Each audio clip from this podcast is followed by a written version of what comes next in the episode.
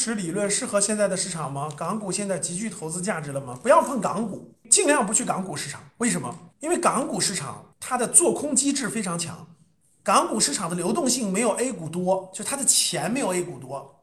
同样一个东西，比如同样一个苹果，你在一个市场每天有几万人过来采购，你在另一个市场每天只有几百个人来采购，你想想谁卖的这个这个买卖呀，这各方面啊，弹性呀，你肯定要到更流通性更好的市场，这是第一个。第二个，港股市场有做空机制，这个这个这个这个涨跌那个波动幅度又特别大，没有涨跌停限制，所以我建议大家不碰港股市场，还是以国 A 股市场为主比较好一点。